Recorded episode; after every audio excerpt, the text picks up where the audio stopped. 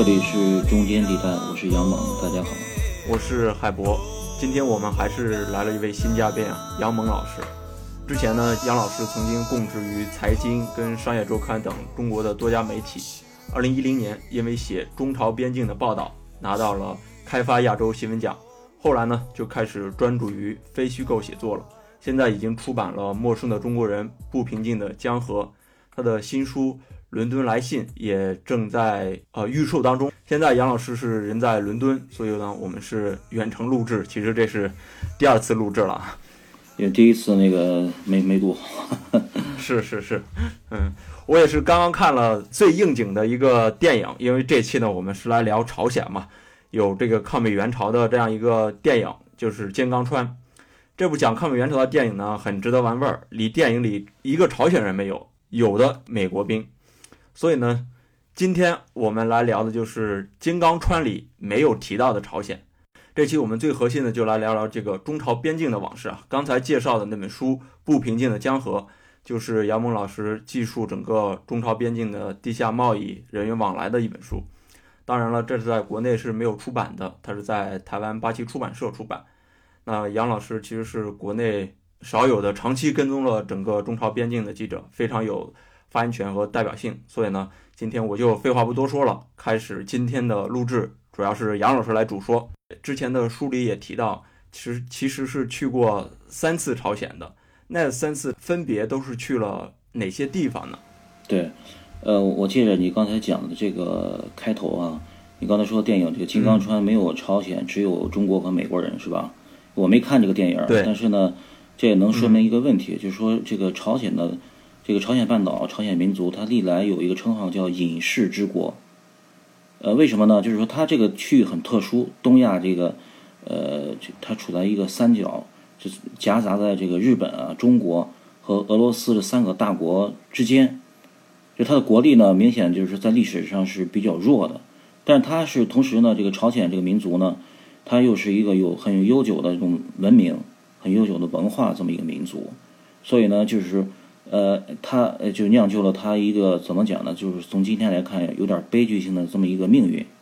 就是无法决定自主的自己的这个命运。也就是说，为什么朝鲜早早先会提出这个主体思想？他就是针对他这个无法决定自己的命运，才决定走，呃，也就是说具朝鲜特色的这个社会制度，选择这么一条道路。但实际看呢，他还是。呃，一个一个封建的这么一个翻版吧。再转到刚才你谈的这个话题呢，说这个三次去过朝鲜边境，那么他这个国呃为什么要去这个地方呢？就是这个国家历来在地缘政治上一直扮演着一个呃搅局者或者说非常关键这么个角色，但是呢，同时呢又是不引人注意的这么一个角色。包括这近一二十年，他在国际上这个角色日益边缘化吧，边缘化，所以就是说。大家感觉到这个朝鲜很神秘，但是呢，从中国这个角度呢，呃，又有很多值得玩味的这么一些呃素材，所以呢，就是我对这个东西比较感兴趣。然后呢，就是从一零年一直到一五年呢，这三这五年期间呢，曾经呃多次吧去去边境去探访一些呃跟朝鲜有关的一些故事吧。然后最后在一五年出了一本呃不平静的江河，这应该是说从。呃，中国记者角度来讲呢，就是从呃新闻媒体角度来讲呢，呃不多的有中国记者写的就是关于朝鲜的一个书吧。对，嗯，因为毕竟关于朝鲜的啊中文作品就本来就很少，然后再加上本来就是一个非常纪实性的非虚构的作品，相当于已经是这个领域的一个空白性的作品了。对，因为它是还是有很多禁区的吧，很多限制，可能不是说。呃，没有人感兴趣，没有人想去写，只是这个咱们这个出版环境，呃，受到一些制约。你像西方媒体、西方记者很很早就关注到这个领域了。朝鲜题材，但凡是出版，都是在这个呃这个出版领域是很受欢关注的这么一个一个一个题材。呃，我据我了解，就是说在台湾、香港，呃，他们翻译过来很多这个西方记者写的这个关于朝鲜题材的书。都呃挺受欢迎的，我这些书基本上我每本，呃都都翻过，都看过，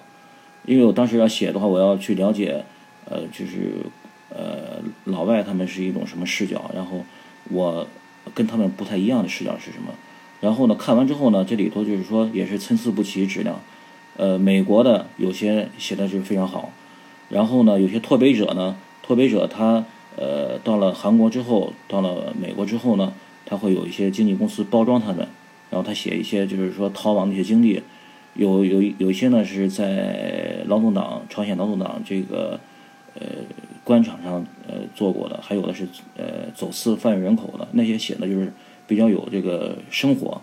还有一些呢。呃，像我看过一些解放呃法国解放报记者写的那个朝鲜书呢，呃，就就相对的，就是说呃弱一些。后来呢，我就想，如果呃作为中国中国记者中国人的话，他的看法肯定跟西方那种又不太一样，因为我们了解朝鲜，其实跟呃西方人看朝鲜还是不太一样的，因为中国和朝鲜这个体制，从四九年一直到这个中国改革开放这段时间是非常相像的。那后来呢？就是中国朝鲜完全走了两条不同的道路。那么我们反过头来看朝鲜呢，其实有回看中国自己的发展道路这么一个意味。所以呢，我觉得呃，从呃以今天中国人的视角来看这个朝鲜问题，看中朝关系呢，可能会有一些呃不一样的发现吧。嗯，所以那一零年到一五年期间，就多次整个在中朝边境行走，然后再加上其实还亲自到了朝鲜。亲自去探访，对，对，因为什么呢？就是朝鲜当时，呃，我第一次去的时候呢，它是应该是朝鲜开放国内游的第二年，呃，它主要是面向中国市场，这也是它也是作为一个呃一个开放的一个尝试，因为朝鲜也是在缓慢的进行一个经济改革，只是它因为特殊的这种国情呢，它不会对外过于声张，也不会有大张旗鼓的去宣传。呃呃，这个但是呢，它这个线，当我最初去朝鲜的时候，它这个线路是受到严格限制的，所以呢，你能作为游客呢看到的不多，也是有些规定的一些呃景点，比如说呃领袖的这个纪念堂啊，然后主体思想塔呀，然后平壤的这些革命事迹，包括一些平壤地铁，就是那种能够能够展现他这个劳动党光辉历程的一些呃景点呢，是一个。是一个这个必必然的一个参观的一个主题，所以呢，留给个人的那种空间其实是很少的，所以也有很多人抱怨，呃，去朝鲜旅游受到很多限制，甚至有人就猜测可能会，呃，这个团里有一个导游，有一个是特工来监控这个游客，呃，给游客带来很多的不方便。呃，最初呢是有这种感觉，但是后来呢几次呢，就明显感觉到这个朝鲜的这个氛围在呃放宽，尤其是金正恩上台之后呢。他朝鲜的整个社会空气是相比较他的父亲金正日时期呢，我觉得有明显的一个宽松的这么一个趋势。然后呢，后来呢，就是说，呃，据我了解呢，朝鲜这个国内游呢也呃多样化了，开发了很多这种不同的产品和路线。比如说，呃，有些特定的城市它会有呃欢迎那个中国的游客自驾游，有这种线路已经开发出来了。那这两年因为我来到英国。呃，接触不多，但据我了解呢，呃，根据我的这么一个感觉呢，是朝鲜也是在经济领域、呃，社会领域，它的这种呃管制呢，是在有限度的开放。嗯，所以这呃三次旅行其实是看到的不同的一个变化。对，那当时呢，我就想，呃，既然这个在朝鲜的国内的旅游呢，仅仅是走马观花，也不能深入到这种这种民间，深深入到这个。真实的社会中呢，那么其实还有一个角度呢，就是从中朝边境，呃，因为我作为中国人嘛，更感兴趣是中国和朝鲜这种复杂的这种历史关系，呃，还有还有这个社会现状，这个对这更感兴趣，所以呢，我就确定一个主题，就是在边境行走，因为中朝两条两个国家呢，它的边境呢很好划分，就是两条，呃，两条大河，两条界河，北边呢是图们江，那朝鲜人、韩国人呢，他叫豆满江。然后南边呢是鸭绿江，中间呢就夹杂着这个长白山。长白山呢，呃，其实是满族人的一个发祥地，呃，但是呢，它也叫白头山。为什么叫白头山？它常年那个山顶积雪嘛，就像呃白头发似的。对。但是朝鲜人呢，他也在抢这个名分，就是他也希望把白头山呢作为呃朝鲜一个圣地，呃韩就是朝鲜民族圣地，尤其是金日成这个呃在这个掌握了朝鲜政权之后呢，他把这个白头山呢作为一个主体思想的这么一个起源源起源地，他需要就像中国革命有井有那个延安井冈山，就一个道理。呃，它是龙兴之地是吧？对，作为它作为一个叙事的这么一个起点，所以呢，就是说，呃，基本上就是中朝两国这个边界呢很好这个划分的，就是隔着一个一座大山，两条界河，然后我就沿着这两条界河呢，呃，就是呃走过三遍，就是从从南到北，从北到南，也有一次呢是从中间先往鸭绿江那个入海口走，然后倒过来又回长白山再。去那个图们江入海口，就沿途呢，就是采访了不同的人，还有故事吧，就是最后呢，呃，形成这么一本书。这个就是说走边境这个角度呢，应该是还是比较少的。对，是的。首先，咱们先说一下，就是去朝鲜的那几次经历啊。就看您书里写到，比较让我呃引起注意的，其实就是那个朝鲜的经济特区罗先那个地方。那其实算是专门给中国游客准备的这么一个旅行旅游目的地吧。那里面有赌场啊，有有很多这种娱乐设施啊。那个赌场还叫英皇赌场，和这个呃澳门赌场其实挺挺一样的。那个特区属于一个什么样的性质呢？对，它是这样，就是说，呃，朝鲜呢，它在这个经历了一个长时间的一个国家的一个封锁之后呢，它在缓慢的对外开放。那么它唯一的开放这个呃这个窗口呢，就是面向中国市场，就是它这个地理优势太独特了，它的最大的这个出口就是中国，这个就完成两条界河，所以它在中朝边境上每个口岸上，它基本上都有一某种不同程度的这种对中国的这种经贸合作、经贸开发，然后它有几个大的经济开发区，最南边的就是新义州，它跟那个丹东，辽宁的丹东，呃正面对着。然后刚才你说的这个罗先经济特区呢，它是在最北边，应该是在，呃，图们江的入海口，那个那一段呢，它是朝鲜和俄罗斯的这个共有的界河，中国呢那个已经呃已经没有出海口了，但是呢，呃，中国呢要借海借海叫什么借借港出海嘛，借港出海要利用这个就是说这个它那个出海口，所以呢他就跟这个朝鲜合作。在那儿开发了这个，就是这个这个呃罗先经济特区。罗先经济特区是金日成在世的时候就有这个意向。罗先最早是朝鲜古朝鲜流放犯人的这么一个地方，就像是那个，比如说呃类似于中国的北大荒啊，呃这个俄罗斯的西伯利亚那种偏远地地区吧。哦。那是一个流放犯人的地方。后来呢，这个地方呢，就是他呃改革之后呢，把这几两个不同的城市给他呃。组成一个新的一个经济特区了。后来呢，因为种种原因，曾经搁置过一段时间，然后再后来呢，就开始搞开发了。我去的那次呢，他是从中国那个圈河口岸过去，过去之后呢，呃，经过一段就是很颠簸的一个土路，那个路没修好，没修好呢，就是说进入一个开发区。那开发区呢，就是你感觉呃非常新，也有宽阔的这种柏油路，两边那个楼房虽然不高呢，也都是很整齐的。它跟跟那个其他的这个，因为朝鲜电力还是短缺嘛，跟其他这个我看过朝鲜城市一个很大不同的，就是家家户户门那个窗户上都有那个太阳能那个电板，那都是中国生产的，就是它也利用这新能源，新能源，因为本身电力发电不足，供电不足，怎么解决这问题呢？就是呃开发出这个太阳能，就很整齐的，每家每户都有。然后呢，这个呃整个这个街面上那个建筑物呢，像银行啊。呃，像各种这种金融设施，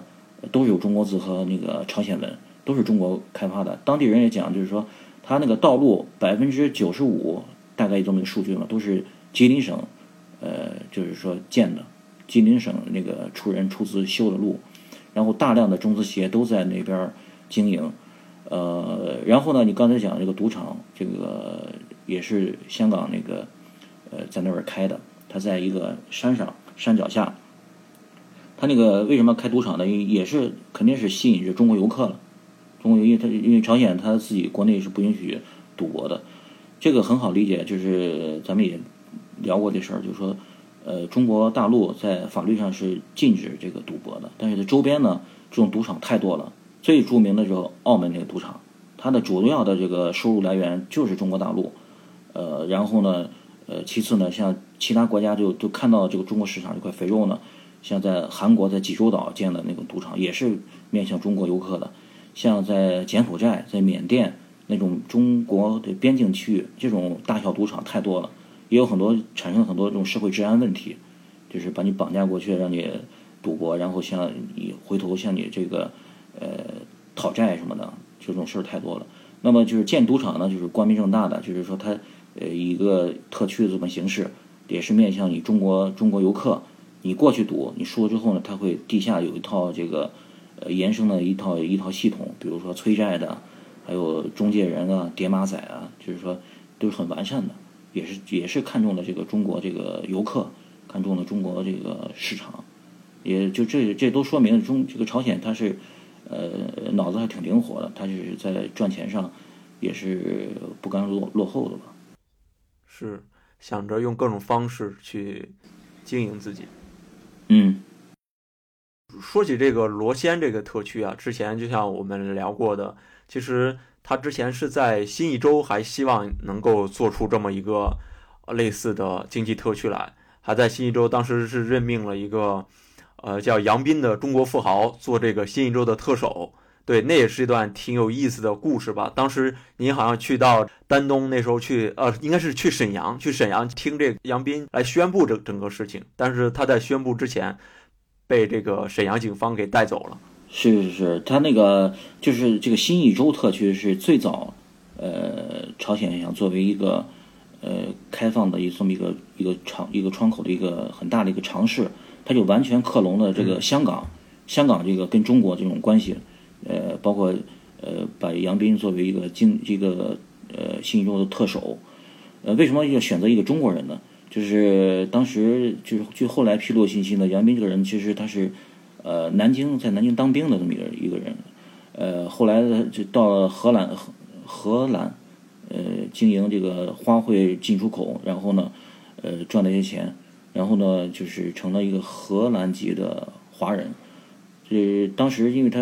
当时金正日，呃，之前曾经来中国访问的时候呢，参观了那个呃上海的一个经济发展，他很受触动。因为他当时他有一个很固执的一个理念，他认为就是说，如果搞改革开放呢，就是背离了社会主义和这个主体思想，所以他很抗拒。对，因为他们这个金正从金日成到金正日。他们秉承的就是这个唯一的这个呃立身之本，就是这个所谓的主体思想、主体革命思想了。如果如果有一个改革开放的话，那明显跟他这个主体思想、跟他这个建国的这个理念是统治的理念是不相符的，他肯定要排斥嘛。嗯。但是他呃自从参观了这个呃这个上海，还有这些中国的一些南方的一些经济特区之后呢，他就感觉到哦，原来这个呃改革开放跟这个搞社会主义不矛盾。所以他也呃动心思了，然后呢就很仓促的呃促成了这么一个呃经济特区形成吧。然后呢，可能就正正在他急于要做这个事情的时候呢，就杨斌出现了。然后他呃当时有人传说杨斌是金日成在中国留下的这么一个遗遗父子私生子之类的，但是呢实际上这都是这些东西就是附会的一个东西，不不存在的。反正就是这个杨斌这个人呢，他胆子也大，就是比较敢吹嘘吧。呃，一下就是说，呃，跟那个金赢得了金正日的这个信任，就任命他为这个特首，呃，然后把新义州这个区域呢，他本来有计划花几年把这个当地的居民要迁迁回呃朝鲜其他地方，就把整片地方空出来，留给中国人自己折腾折腾做实验，就在当地呢建立呃自己招工啊，建立什么呃三权分立、法院、警察队伍。甚至有有武装部队什么的，好像是有已经到了这个程度了，就完全搞一个独立王国了。对，相对独立的这么一个一个一个东西，就是完全就是说，呃，克隆这个香港的这种这种经验。但是后来呢，呃，就是这个事儿呢，呃，一下就引起了这个中国的这种警觉，因为他中国觉得在边境有这么一个地方呢，不符合中国的国家利益，就是在。呃，当时杨斌大张旗鼓的请了很多媒体，就宣传。第二天他就要呃就任了，沈阳警方把他把他给逮捕了。逮捕罪名呢，就是说是呃他在国内偷税漏税什么的。然后呢，他被判了多少年？应该是就是说这两年已经出狱了，但是呃，就是说这这是一段历史上一个插曲嘛，也见证了呃朝鲜呢，它是急于呃急于就是说摆脱那种很困顿的那种国内经济和政治形势，想寻找这么一个突破口，呃，就是这个金玉特特区是这么一个背景下产生的。嗯嗯，所以有了新一周的这个呃经验跟心力之后，才慢慢的有了罗先这样。去跟中国政府先达成一个协议之后，才开始去做整个特区的经营。对，对他就是说是这都是一个国家之间的一个，或者说是官方的吧，官方的这种可能呃更有一些保障。嗯，呃，在二零一零年，你先关注到整个中朝边境的地下贸易，是因为一起呃中国渔民被这个朝鲜军方射杀的新闻。在更早的之前，关于朝鲜。整个中国媒体的报道是非常少的，但是那个射杀新闻是在官方的新华通讯社发出来的。呃，事后看来，那个新闻在那个时间点发出有什么特殊的存在吗？呃，我觉得就是说是因为在那个事情之前呢，其实这种中朝边境的这种地下贸易，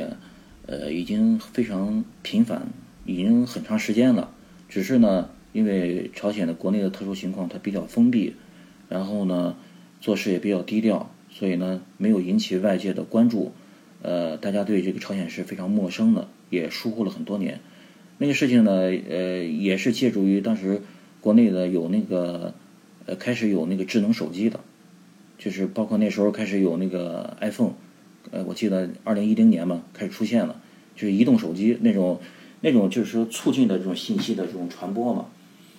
呃，所以呢，就是对这个对这些事呢，很容易就是激发起这种民意来，社会关注，大家对事儿都很反感。对，因为历来认为朝鲜呃跟中国有特殊的这种渊源，抗美援朝啊，鲜血凝成的友谊。但是为什么会在边境发生了这个朝鲜边境防军人射杀中国边民的这么一个事件呢？就是说大家不了解内情，但是呢，很容易激发一种这种愤怒来。嗯。所以这个情绪呢，呃，可能引起了这个给这个官方的外交部门呢，就造成一定的这种舆论的压力，他就表态一种很官方的表态，就说对这事儿要严肃查处。同时也说明呢，就是大家对这个朝鲜问题已经哎疏忽了很多，不了解朝鲜国家，不了解中朝边境到底为什么会发生这些事情。嗯。也就基于这些原因呢，我当时就去呃丹东啊，去这边境开始呃对这东西进行关注吧。然后了解到，其实这个边境贸易呢，呃，已经呃发生了很多年了。从朝鲜闹饥荒开始，呃，就是所谓的那个金英正日时期的宪军政治，导致了那个九十年代中期的那个朝鲜的大饥荒。嗯。然后呢，就是他开始缓慢的，就是说，就是呃民间的这种呃求生存，这种这种民地下这种地下这种交往非常频繁的。然后呢，这种呃像。中国边民其实是走私者，他们呃把这个朝鲜东西走私到呃中国这边来，然后在这个交易过程中呢发生争吵，然后呢被对方就给射杀掉了。嗯。但这种事我了解到，其实呃层出不穷，发生过很多起。啊。只是当时呢，呃，因为媒体还有这个报道限制呢，大家不知道。嗯。后来呢，就一零年前后，正好是这个智能手机开始呃普及，就是很。就加快了信息的传播啊，这也是一个很重要的因素。嗯，也是因为那次跟踪采访，才做出了后面的一些呃报道。然后你在丹东观察到的一些呃整个地下交易里面，他们都在交易的东西是什么呀？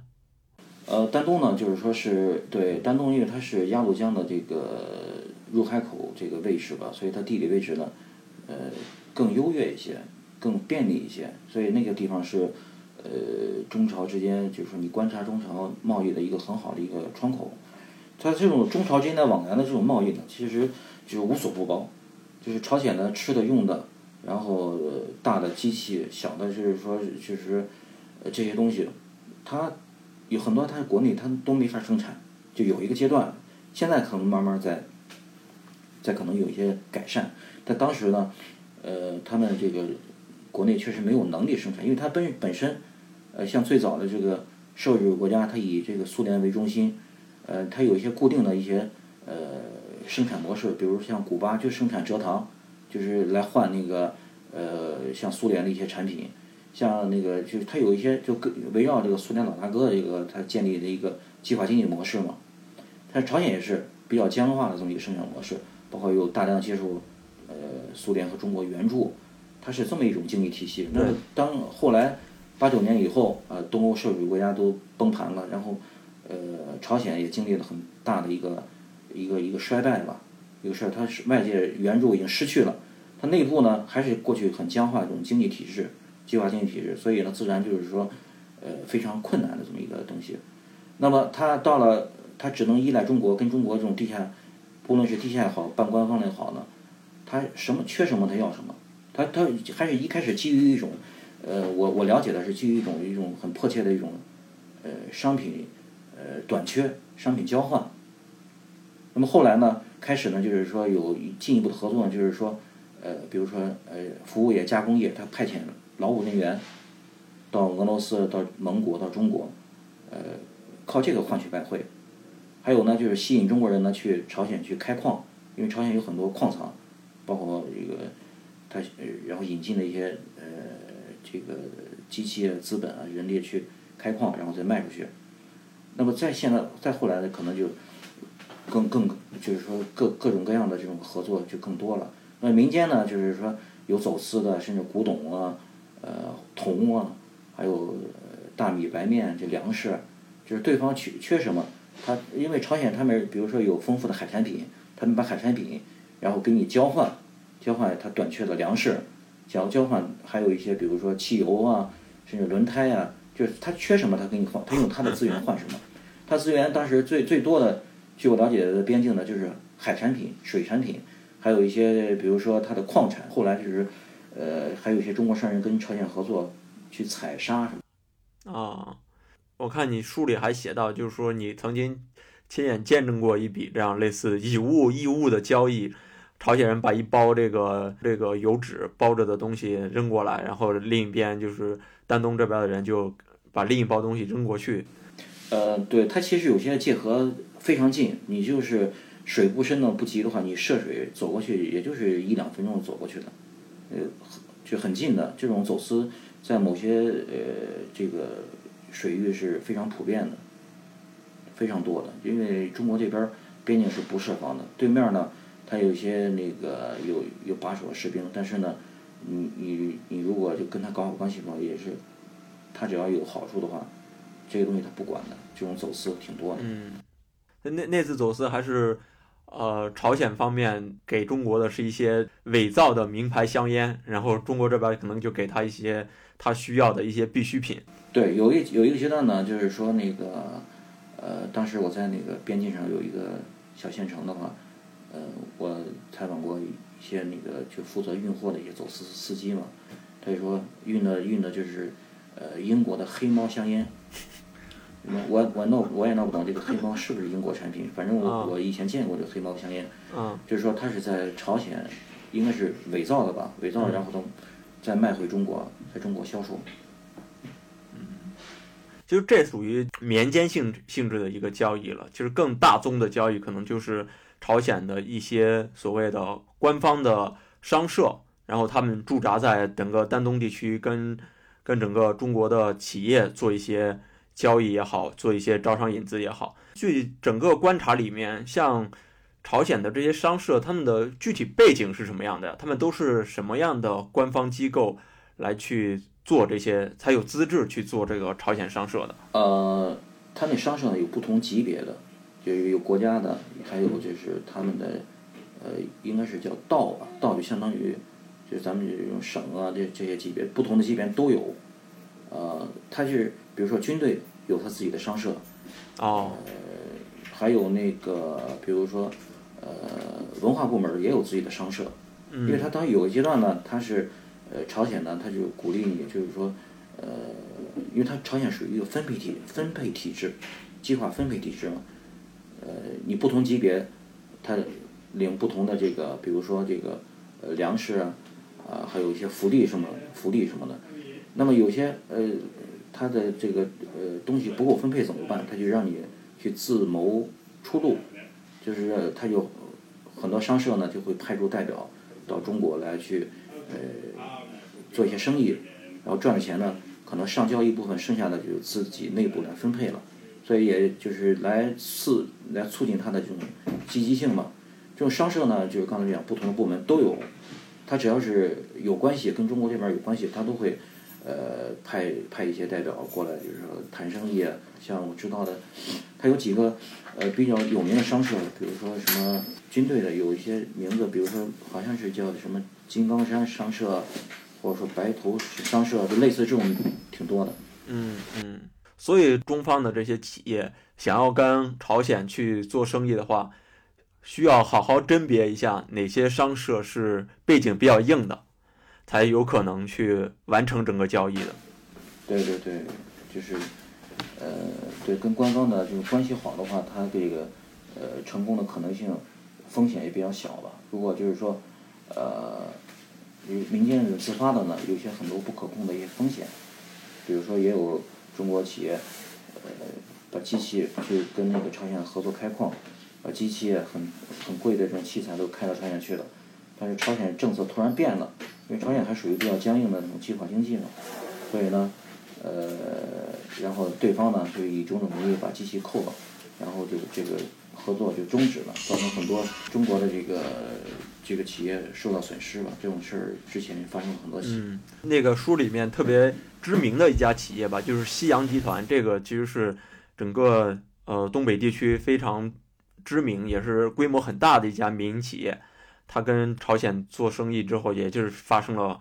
很大的不确定性，而且是整个投资都失败了。对对对，那个事儿其实当时他有一段，你看那个西洋的那个官方声明，中方那个对方面是那种谴责，呃，朝鲜就是说背信弃义啊，就是说。呃，但是在当时在对对于朝鲜来说，它是一个呃很正常的行为，因为它没有市场经济，它根本就不遵守这些条约合同这些东西，所以呢，就是说呃这种风险呢是呃肯定是存在的。那在您整个采访过程里面，有没有哪些中国企业在这其中是玩的特别转的，能够特别这个成功的角色？呃。肯定有，他这是就就是说，他如果朝鲜不赚钱的话，他就不会跟中国就是搞这个合作了。他如果他一开始会有一些，呃，就是说破坏这种合作、破坏合约这种行为，但长期看呢，他还是会慢慢朝着这个比较规范的这种合作来发展吧。像有些，但是呢，他呃，我我当时去的时候呢，就了解到，就是说还是有一些跟朝鲜有比较密切的个人关系的这种企业呢。它呃风险更低一些，就成功的概率更高一些。像在丹东呢，就是有一个呃有一个有一个企业，它是这个创始人是有是过去在国内当兵的。他当时呢，他请那个周保中的女儿做这个这个董事长，然后跟呃朝鲜做挖沙的这么一个合作，他是做的不错的。因为周保中呢，他是呃最早在金日成。在远东那个苏联那个呃军军营那个受训的时候，呃，周保中跟金日成是战友。周保中是金金日成的领导。哦。就就那个部队是周保中在领导的，所以呢，呃，金日成呢，当然，尤其是金日成的这个崛起，他属于是叫满洲派还是叫游击派？就他这一派，因为当时呃，金日成当政的时候呢，他国内有几个不同的势力嘛。对。有那个，比如说有延安派，是从是从那个中国参加革命的一些朝鲜人回去的，呃呃，像那个武廷啊，都很厉害的，是林彪的部下。嗯。当时这个打炮很厉害的。嗯。呃，还有几些一些将领，这些都是朝鲜人的，都是韩国人。是。他回去之后呢，就这个势力有延安派，还有苏联派。对。是苏联扶持的一帮人，然后朝金日成这帮人呢，他是从最早时候在满洲呃生活的，他好像叫满洲派，还有一些叫假山派，假山派也是。呃，他们国内的呃一个政治势力，呃，金日成在崛起过程中呢，就逐一就把这些异己都给铲除了，然后巩固了他自己的一家的势力。呃，所以呢，他对他这一派的叙事呢非常看重。那么周保中的这个女儿呢，她后来呃跟就跟金正日接上头了，他们都是呃红二代嘛，是吧？哈，红二代，呃，有建立的这种呃进一步的这种商贸联系，然后呢，他这企业应该是做的挺好的。周保中女儿曾经在跟金正日见过见过面，然后促成了这个这个这个公司的这个建成，是金正日特批的，所以呢，就是他下面呢朝鲜人呢就不敢再动这个金字招牌了。我记得就是说有个材料，好像讲到就是说，呃，金日成的这种老战友啊，他去呃朝鲜，受到金日成的这种就是隆重的接待嘛。当时去的时候呢，就是说朝鲜的整个这个领袖崇拜的氛围已经很严重了。别人呃，当那个金日成问话的时候，所有人一定要站起来回答的。哦。但是呢，对，但是他唯独对他在满洲。呃，东北期间的那种老战友，很多都留在国内了，你知道吗？留在中国了。嗯，对。回去的时候呢，他是呃，就是说豁免的，就是说有的老战友呢也是说站起来向金主席汇报，然后他说他你不用，你你要坐下来讲，就是类似于这种情节。就他很看重这个他年轻的时候在东北这个这段经历，因为是属于他那个崛起发家的这么一个一个源头嘛。嗯。所以他要维护这个这个这一层这个这层关系，所以呃周保中那个女儿呢，就是他呃就是利用这个关系呢，就是他生意做的比较好。嗯，所以整个交易里面还是特别看重你能你能寻求到朝鲜方面的具体哪一层级的关系，才能保证整个生意的稳定。对，因为他还是没有一个很完善的一个市场经济一个制度。他没有没有不受到一个法律的这么一个保护，那么就是私人关系这种关系呢，就这个作用就很很重要了。就是在在整个这个朝鲜的招商引资或者整个朝鲜商业系统里面，还有一个挺有文艺色彩的，就是他们会有很多这个油画要出售，多这个当代艺术作品嘛，叫在中国的这个丹东也好，望京不是还有类似的画作跟画廊。去出售整个朝鲜的画家的画。对对对对对，在那个七九八有一个就是朝鲜官方的一个一个画廊，一个艺术社，呃，他常年就是展出一些朝鲜作品。其实他也是呃推销一个朝鲜的艺术品。这艺术品呢，它都是根据中国客户需要的定做的，有油画呀，就是这种呃朝鲜画呀，就是这种产品挺多的。呃，他的就是说，呃，你现在去那个参加对朝鲜的这种旅游呢，旅行团呢，他都在边境口岸有一些呃促销，就是一些一些朝鲜艺术品，它都是很商品化的东西，画的都是一些大陆画，就是说很真正的那种呃艺术意义上的精品呢，其实是不多的。作为商品来卖的画呢，就有点像深圳那个大芬村，你知道吗？啊，对，嗯。就专门来克隆复制世界名画那种感觉，因为它成批量来批量来复制制作的，就是说你一看就感觉到，它其实就是说是一种行画，一种商品画，就那种感觉比较多。我后来，呃，要嗯嗯，有很多那个商社来，呃，然后还跟朝鲜合作呢，就是说他把一些朝鲜国内的画家呢，呃，包装起来。呃，就是介绍他曾经得过什么，呃，类似于国家勋章啊，呃，不同级别勋章来把他产品卖出去。嗯，像在那个，我就去过望京的这个，有一个他们给那个朝鲜画家租的一个工作室，也他也让他们在里边住。然后见过一个朝鲜画家在里头，他基本上很少出门，就在就在里边每天都画。然后旁边有一个政工人员呢，就是他们呃两个人住在那儿。然后他的画家是轮换的。啊，那轮换来中国。写生是吧？对他们很喜欢，呃，很喜欢，就是说那个来中国，就像是哎度假似的，是不是？来这儿，呃，不受约束，吃得好，也也也也玩得好，是不是？也挺也挺有挺有意思的。嗯，那其实从这个朝鲜在九十年代，因为它受到整个呃国际局势的一些变动吧。因为九二年之后中中韩建交了嘛，但中国也不会再给那么大量的经济援助了，它的经济受到了很大影响，很多这个贫困问题的产生。那当时肯定是地下交易是特别多的。那直到现在，或者是您在采访那个阶段，一零年到一五年期间，那种类似的民间性质的地下交易是不是也在降低啊？更多的都是这种商社性质的了，已经就是逐渐在升级了，走私在变得。减少，呃，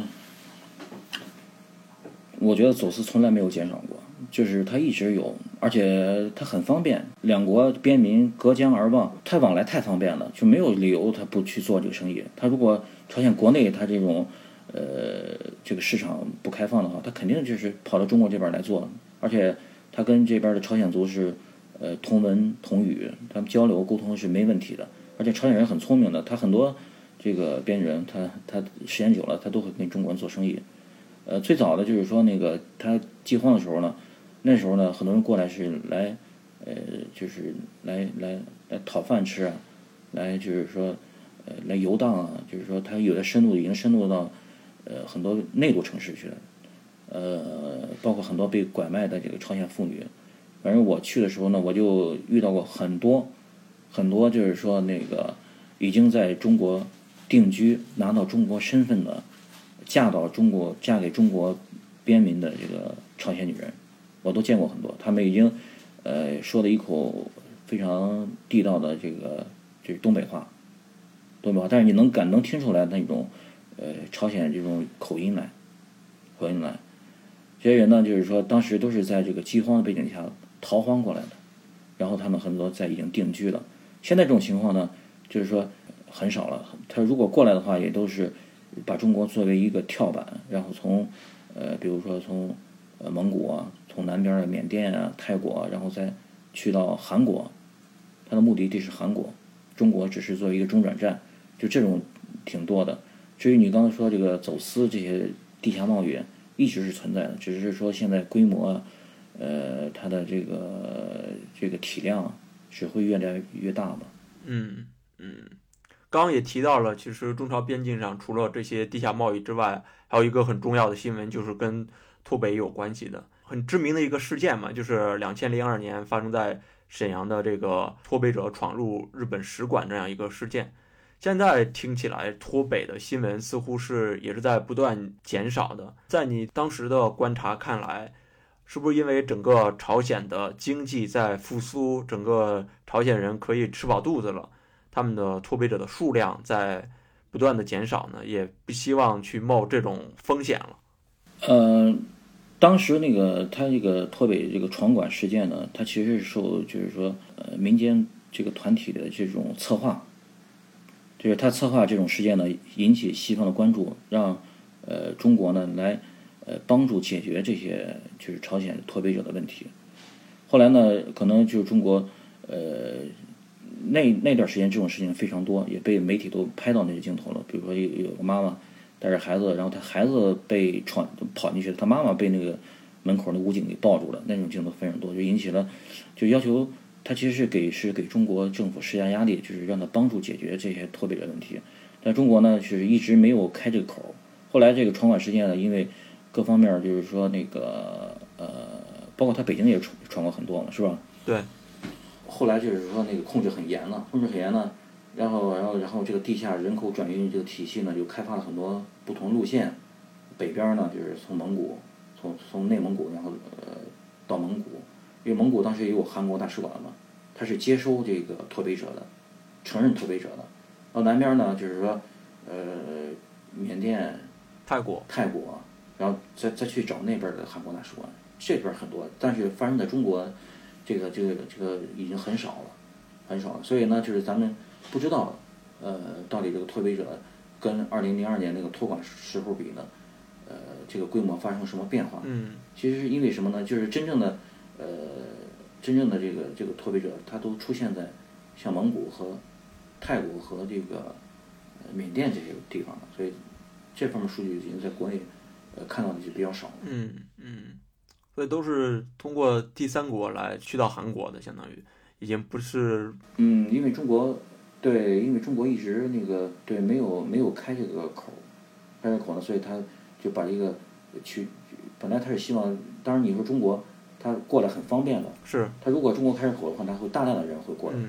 按道理说，刚您说的有很多过来的脱北的妇女，然后变成整个。中国国籍，按道理说他们应该挺难拿到中国的身份吧？没法给你入籍吧？这个中国这个这个这些事儿办起来其实没什么难度的，这种灰色地带太多了，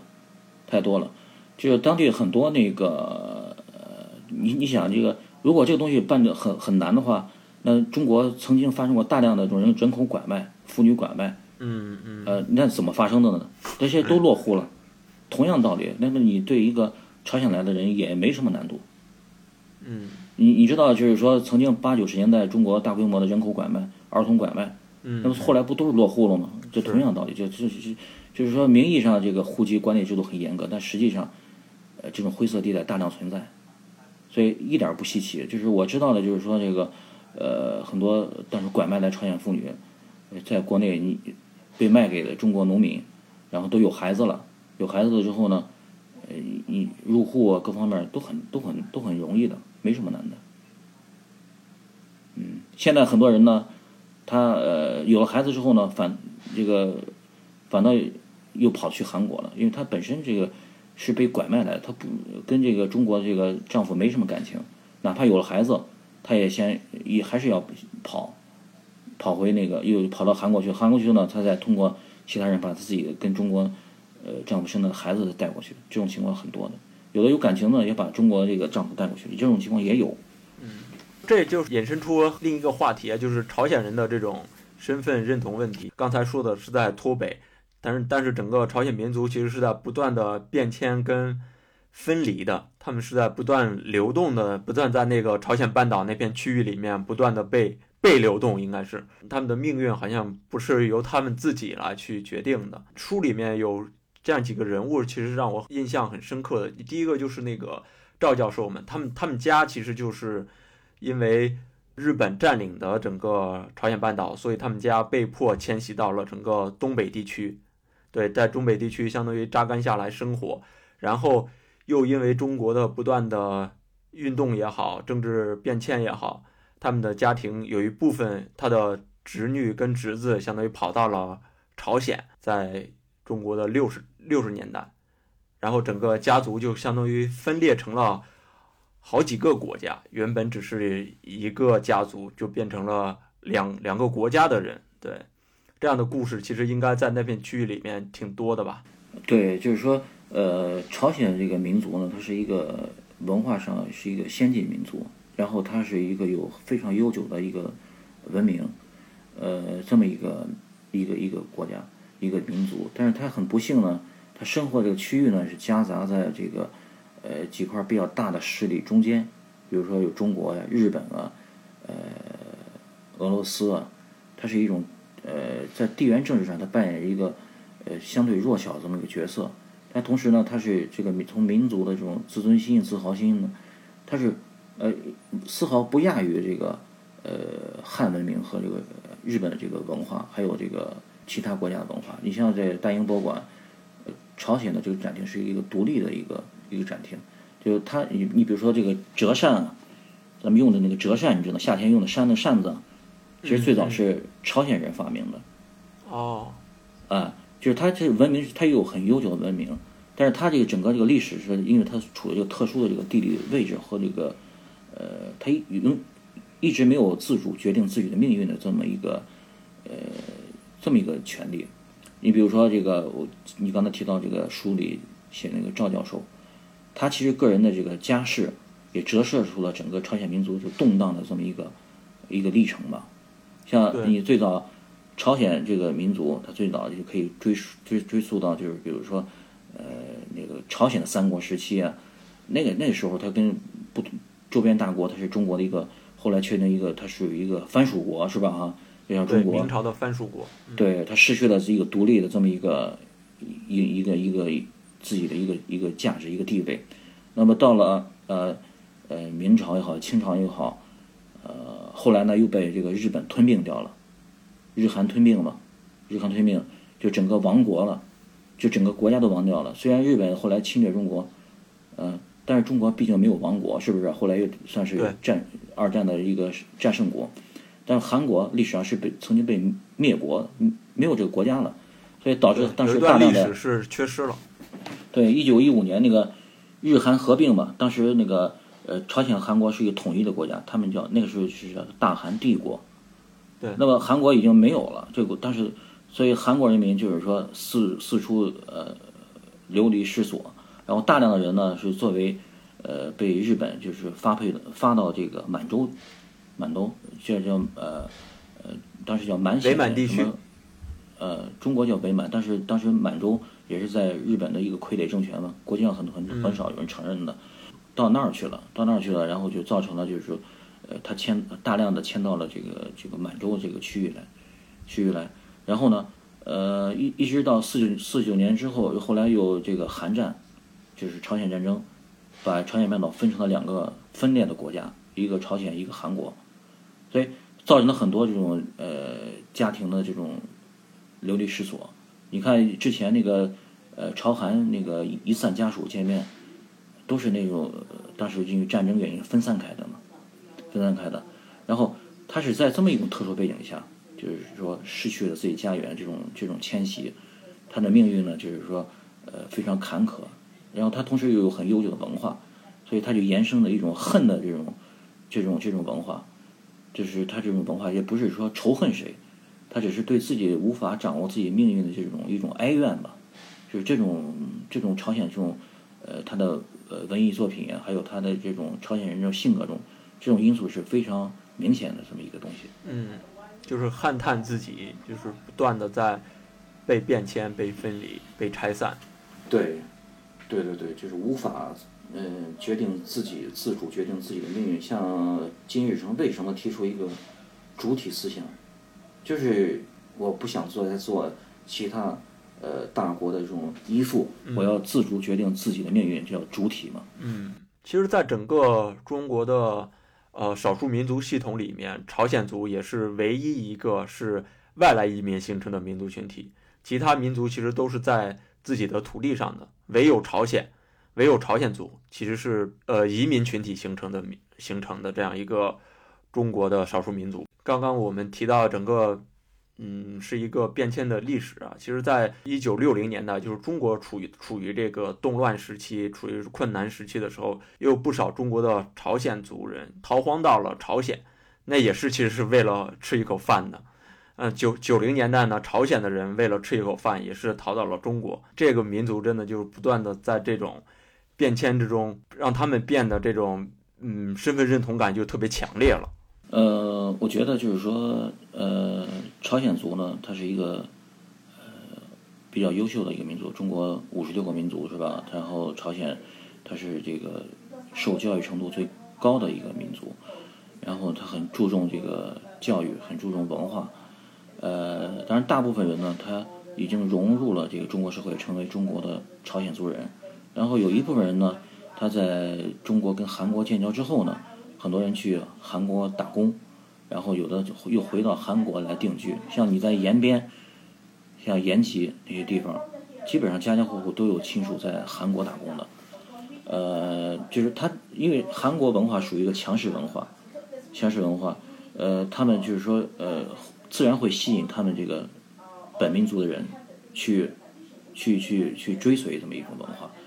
那么留在国内的呢，有的是已经融入完全融入了中国生活，呃，他不认为这个，呃，自己，呃，在是这种跟韩国有什么关系的，也不认为跟自己跟朝鲜有有什么关系的，他就认为自己是一个中国朝鲜族人。但是，对，但是像对于赵教授这种呢，呃，他是小时候呢曾经接受过日本的殖民教育，会讲日文，然后呢，呃，大了之后呢，在中国的这个。参加工作，呃，经历过中国历次这种运动啊，呃，文化大革命啊，改革开放啊，后来也去过韩国讲学，也去过朝鲜访问，他自然会对，呃，自己的这种呃这种家史啊，还有他这种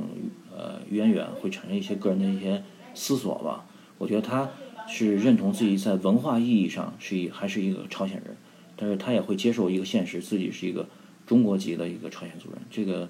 呃，我觉得朝鲜还是朝鲜人还是一个比较务实的一个民族。很多朝鲜族人都去韩国打工，这个事情是特别普遍的一个现象，是吧？就像电影那个《黄海》里面展现的一样。很对，很普遍，很普遍。因为因为韩国它那个对朝鲜族人的签证是呃非常宽松的，大吸引大量的他们叫同胞，同很多人都去韩国打工。对。另一个，我们就说一下在这个中朝韩地区比较有。代表性的民间人物吧，就是延边科技大学的创办者金振庆。这个人呢，创办了延边科技大学，也创办了平壤科技大学，而且呢，是一个美国籍的韩国人。他相当于拥有非常强烈的斡旋能力，把整个中国、韩国、朝鲜、美国都包含其中了。那个杨老师也跟金正庆有过一次很很深入的谈话呀，我们可以请杨老师来说一下整个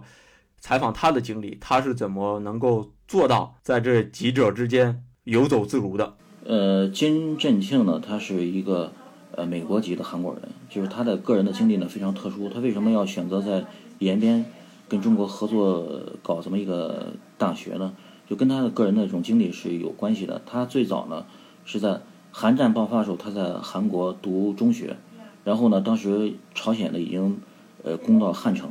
然后他这些当这些学生呢就是呃应招加入了这个学生军。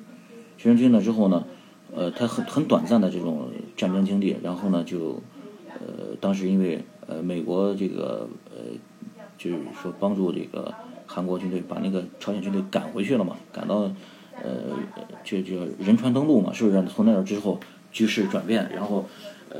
整个韩国地区就是相对就平稳了。之后呢，他又呃去了这个欧洲去读神学，读神学呢，他有一个哥哥呢。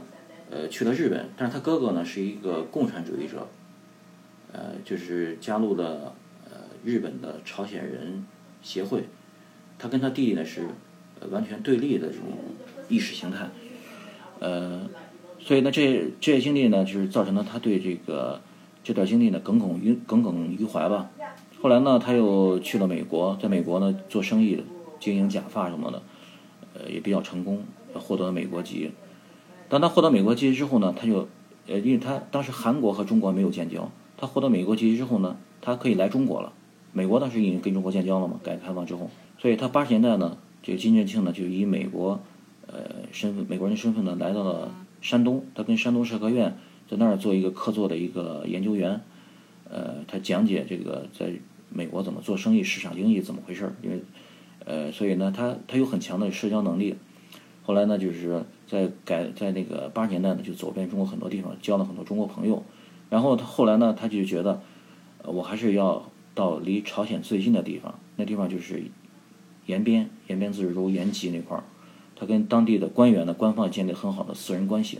最后呢，他就觉得，他也他多次呢，就是说，呃，到朝鲜去援助，呃，去帮助那些比如说孤儿啊，呃，去建学校，去捐赠一些物品啊，呃。过冬的衣物什么的，这个过程中呢，他就想，这个朝鲜的问题还是，呃，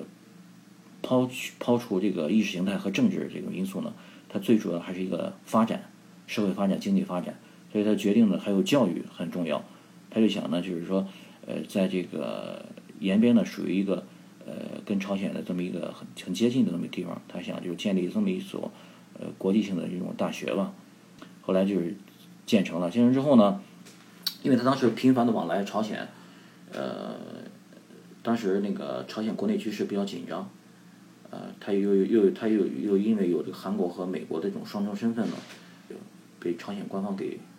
抓住了。抓住之后呢，就被判了以间谍罪吧，还还有说什么颠覆颠覆罪，判处死刑。呃，就是在执行前期呢，他写了一个悔过书，就说他还是。呃，他就讲了自己呃这个心路历程，就把自己的家世，还有这个自己为什么要到朝鲜来。他说我还是就是说希望整个这个朝鲜民族，因为他们都是本民族第一个民族的嘛，要发展。他说死后呢，他想把遗体捐给这个朝鲜的这个做医学研究。然后这封信呢就感动了这个金正日，然后就把他给释放了。释放之后呢，就是朝鲜人更多了解了他在中国的这个。呃，这种行动之后呢，就更加信任他了。信任他之后呢，就是说，呃，邀请他到朝鲜呢也办同跟那个延边的科技大学同样的这么大学。所以后来这个大学也建立起来了，就是在朝鲜，呃，也曾经被很多西方媒体报道过。呃，延边科技大学是在九二年相当于建立起来的，相当于我们中国刚刚跟韩国建交，然后正好也是因为这个契机，正好有也因为这个大的背景。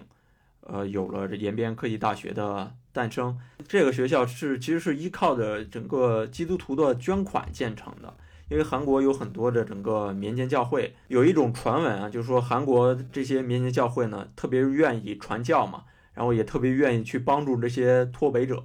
然后他们呢就试图去用这种所谓基督教的意识形态也好，基督教的这种政治理念也好，去做去向韩国去做这种渗透。不知道这种传闻在您看来是一种什么样的呃说法呢？嗯，朝鲜作为朝鲜这个来说呢，他肯定会对这个，呃，就是说这个大学的这个背景、资金来源会进一个做一个调查吧。就是这个这个这个教会背景肯定是存在的，就是包括他在中国的建立这个学校，呃，每一块砖都这个来源都是他自己自己就是通过基督这个教会来募集到的，包括在韩国的也是，在那个朝鲜的也是。就是这个资金来源肯定是基督的这种这种奉献，但是至于说这种渗透，我觉得他不可能，不可能就是说，呃，借这个大学做这个事情。但是你说这种影响存在不存在？肯定是存在的。就是说他培养出的学生，呃，第一届、第二届、若干届，在将来他都会感念这个他们受教育这个这个是谁提供的，肯定会，而且这个。基督教它是在不光是在韩国很兴盛，其实，在朝鲜，在这个这个四九年这个它这个建这个这个建国之前，也是有很深很深的历史的。包括金日成的他的爷爷应该就是一个传教士吧，一个基督教传教士。哦，还有这个，对，他有很深的这个这个渊源的，就是说他这种奉献、这种影响都是潜移默化的。不不必要说搞什么意识形态渗透，他也不会担负这种角色吧。呃，刚刚您说这个金振庆他的哥哥现在还是在日本的，对吧？呃，他哥哥应该是，我印象中应该是去世了吧？应该去世了。他哥哥那个组织应该叫旅日朝鲜人总联会吧？啊，对，是这样的，是这样的。那个组织其实就是好像经常给金日成也好，金正日也好去做这个政治捐献的、政治捐款的。朝鲜一旦有什么饥荒呀，有什么就是水水灾了，他们就会就会去那个捐钱。对他应该是说属于那个金家的一个海外银行，呃，因为对海外银行曾经有一个纪录片是日本人拍的，他就拍了一个呃这个朝总联的一个会长，他在日本生活，但他孩子呢已经呃融入了日本生活，一个女孩，他就讲，但是他。他有两个孩子，老大呢是作为呃就是人质，呃留在了留在了平壤，但是他那个他的老二呢是在日本的，所以他就是说朝鲜通过这种手段来来控制这个人，就是说防止他成背叛啊，就是说他会在海外筹资啊，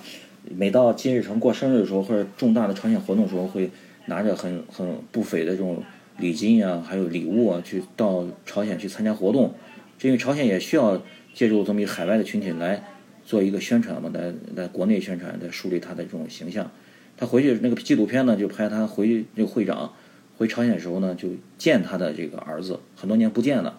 但他儿子呢，就是说呃那时候也是受到监控的，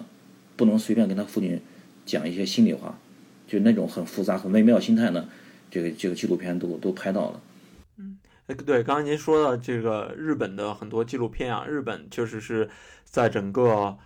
朝鲜研究领域是走到了前列吧，应该是他们有很多类似的作品以纪录片的形式展现出来。您在整个采访经历里面也找了不少类似的学者去来聊这个事儿，但似乎他们不太开放。对，就是因为中国这个整个这个这个环境限制，对这些问题呢，把它呃禁锢起来了。所以呢，就是说很多人呢，并并不是不感兴趣，只是说这个环境不允许他们做进一步研究吧，呃，也不允许这个呃自由讨论啊。这个所以呢，但是日本呢，一直对这个东亚、东北亚地区，它一直保持着长期的一个关注。所以他这个各方面情报也好，信息也好，是非常丰富的，研究也是非常深入的。